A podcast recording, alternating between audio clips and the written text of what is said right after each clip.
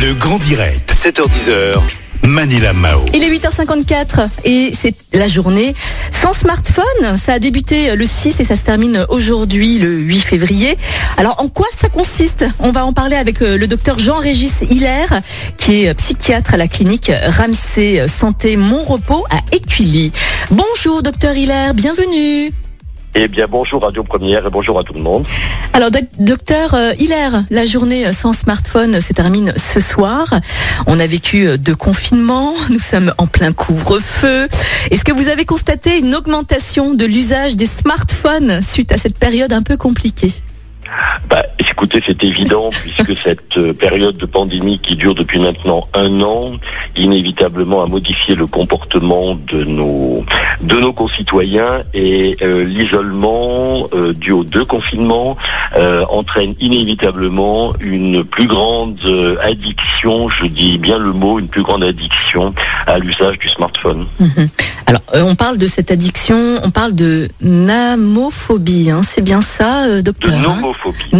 Nomophobie. Alors, quels sont les symptômes de, de, de ce nomophobie, s'il vous plaît D'abord, d'abord peut-être vous donner la définition de la nomophobie. Oui. La nomophobie, c'est une contraction anglo-saxonne de no mobile phone phobia Mhm. et qu'on peut euh, décrire comme euh, c'est une peur générée par le fait de ne pas avoir son smartphone sur soi. Euh, soit parce qu'on l'a oublié en partant, soit parce qu'on l'a perdu, soit parce qu'il a été dérobé, soit parce que la batterie est, il n'y a plus de batterie, euh, soit parce qu'il n'y a plus de carte, euh, il n'y a plus de crédit sur la carte. Et je peux vous raconter une, une anecdote bien précise dont j'ai été le témoin il y a déjà quelques temps. C'était dans une rue passante à Lyon, un groupe d'ados. Et soudain, une, une des ados se met à pleurer, à hurler. Et je comprends que, à ce que disent ses copains, euh, on va le retrouver. Je comprends qu'elle a perdu son smartphone. Et elle dit cette phrase euh, assez extraordinaire qui résume exactement, qui décrit bien ce qu'est la nomophobie. Vous ne comprenez, vous ne pouvez pas comprendre. J'avais tout dedans. Mhm.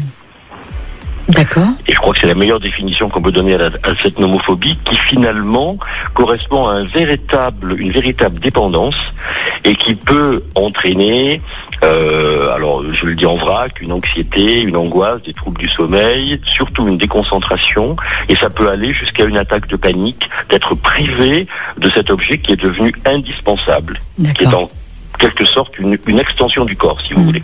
Alors, quelles sont les solutions du coup? Comment faire pour euh, nous rendre moins addicts aux écrans? Alors, pour nous rendre moins addicts, il y a ce qu'on appelle euh, la détox digitale. Alors, détox digitale, ça regroupe un certain nombre de solutions euh, et je crois qu'il faut procéder étape par étape. La première, c'est par exemple de s'imposer au quotidien de ne pas consulter son smartphone, voire de l'éteindre, par exemple 15 minutes.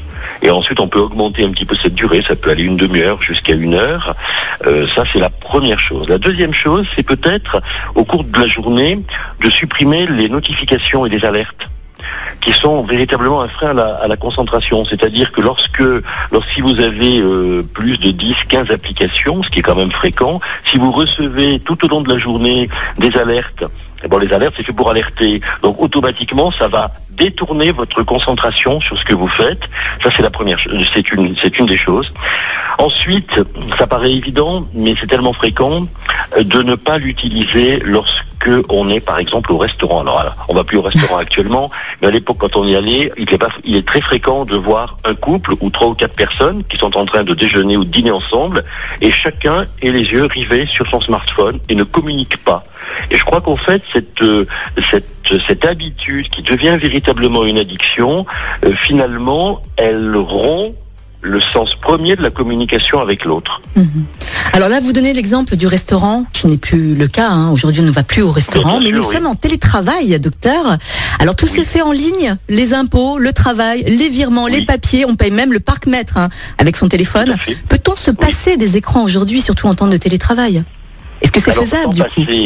sans passer certainement pas, mais essayer de, je dirais, de, raisonner un petit peu l'usage qu'on en fait, je pense que c'est possible pour son bien-être, tout simplement parce que euh, il y a des moments où quand vous travaillez, ben, vous êtes obligé d'être très concentré et que l'usage du smartphone, l'usage euh, appuyé du smartphone, inévitablement vous déconcentre. D'accord. Docteur, est-ce que les écrans aussi ont des répercussions sur notre corps? Je prends l'exemple de nos yeux hein, qui sont trop secs ou trop vision. fatigués à force d'être sur notre smartphone euh, ou écran de portable par exemple. Oui. Alors effectivement, il y a une incidence. Vous le dites sur la vision, c'est vrai. Sur la concentration, j'en parlais à l'instant. Et ça m'amène à vous dire que je crois que ce qui est important, c'est que par exemple, euh, pour ne parler que du smartphone, euh, ne pas essayer de ne pas l'avoir dans sa chambre le soir Mhm. et de ne pas s'endormir avec les yeux rivés sur le smartphone. Euh, un récent sondage disait qu'il y avait 25% de personnes qui étaient sur leur smartphone au moment de s'endormir. Et une de vos collègues journalistes disait récemment, euh, sous forme de boutade, mais qui est en fait une réalité, si lorsque vous vous réveillez le matin, avant d'aller aux toilettes, vous consultez votre smartphone, c'est que vous êtes vraiment addict. Ah ouais Oh. Je crois qu'il y a beaucoup de personnes qui doivent se reconnaître. Alors, docteur, Oui, une dernière question. Beaucoup de personnes, beaucoup de parents n'accordent pas l'accès aux smartphones, aux ordinateurs ou à la télévision à leurs enfants. Alors, pensez-vous qu'ils risquent d'avoir peut-être des conséquences hein, sur ces futurs adultes qui vont découvrir du jour au lendemain toutes ces nouvelles technologies?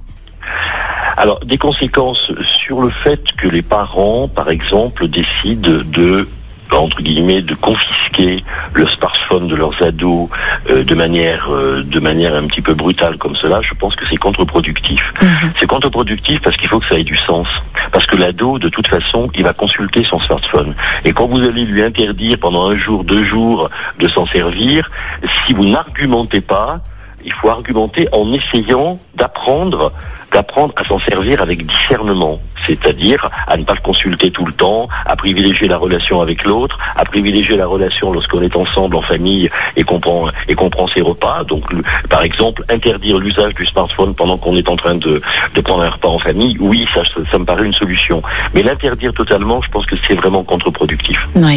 Alors c'était le docteur Jean-Régis euh, Hilar, psychiatre hein, à la clinique Hilaire. euh, Hilaire, pardon, Hilaire, qui est psychiatre à la clinique Ramsey Santé Mon Repos à Ikili concernant la journée sans smartphone qui se termine aujourd'hui. Merci beaucoup docteur, belle journée à vous Merci à et vous. puis Bonne journée à bientôt, merci beaucoup.